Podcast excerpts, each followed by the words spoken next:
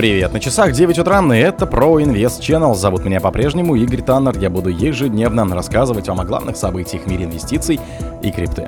Avalanche обновил годовой максимум на 38 долларов. Россия заняла до 20% трафика на крупнейших криптовалютных биржах.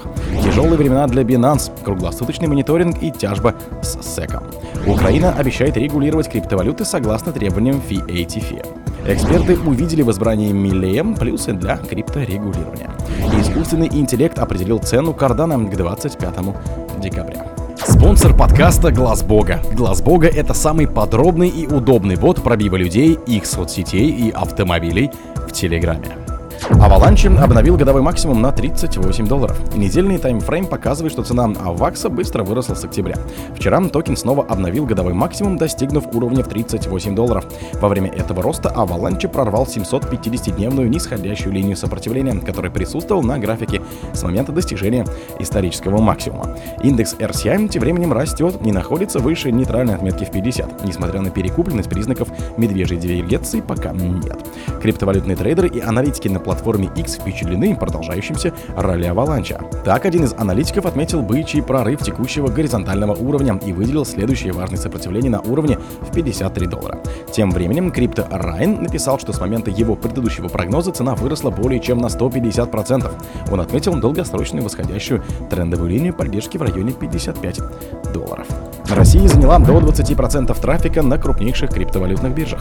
Пользователи из России заняли первое место по числу посещений на криптовалютных биржах на Хобби, Derbit, BitGet и на Bybit, который больше двух выиграла от ухода Binance с российского рынка. В ноябре 2023 года трафик на криптовалютных биржах вырос на 8,5% по сравнению с предыдущим месяцем. Объемы спотовых торгов выросли более чем на 60% за тот же период, сообщает издание We Blockchain журналиста Колина Ву. Российские пользователи заняли первое место место по числу посещений на платформе Bybit, HTX, это бывшее хобби, и Deribit. Тяжелые времена для Binance, круглосуточный мониторинг и тяжбы с SEC.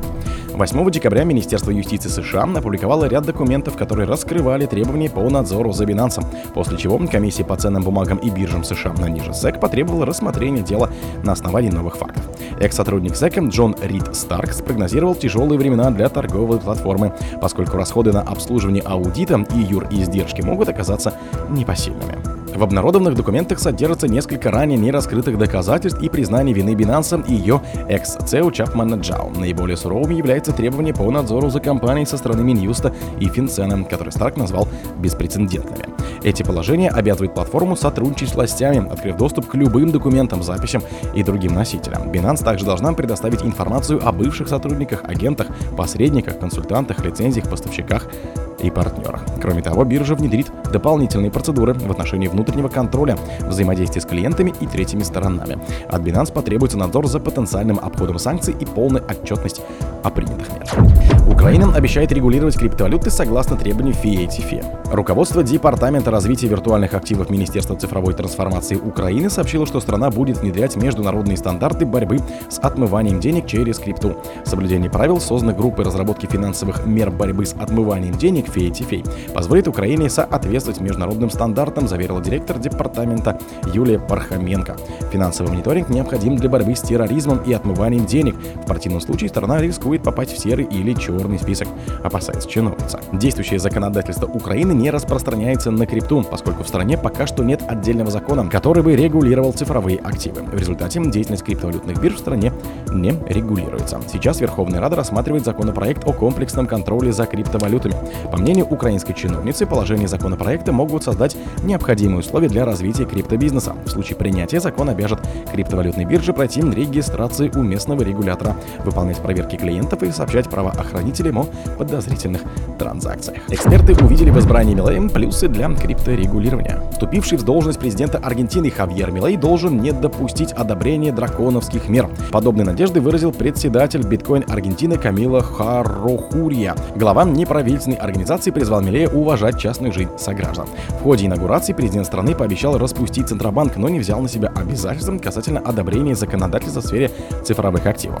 В издании отметили, что местное сообщество рассчитывает на выполнение Милеем некоторых из своих самых радикальных обещаний и достижений страной того же уровня, которого удалось добиться Найбу Букелли в Сальваторе. Президент Аргентины является сторонником биткоина, а за свое поведение его часто сравнивают с Дональдом Трампом. Искусственный интеллект определил цену Cardano к 25 декабря. По мере приближения рождественских праздников возрастает интерес инвесторов к рынку криптовалют, многие из которых активно ищут возможности для получения значительной прибыли. Этот год стал особенно позитивным для Cardano, поскольку с начала 2023 года цена альткоина выросла более чем на 70%, а общая заблокированная стоимость превысила 370 миллионов долларов, прибавив в этот же период 520%. В связи с этим инвесторов в АДА интересует, продолжатся ли успехи крипты.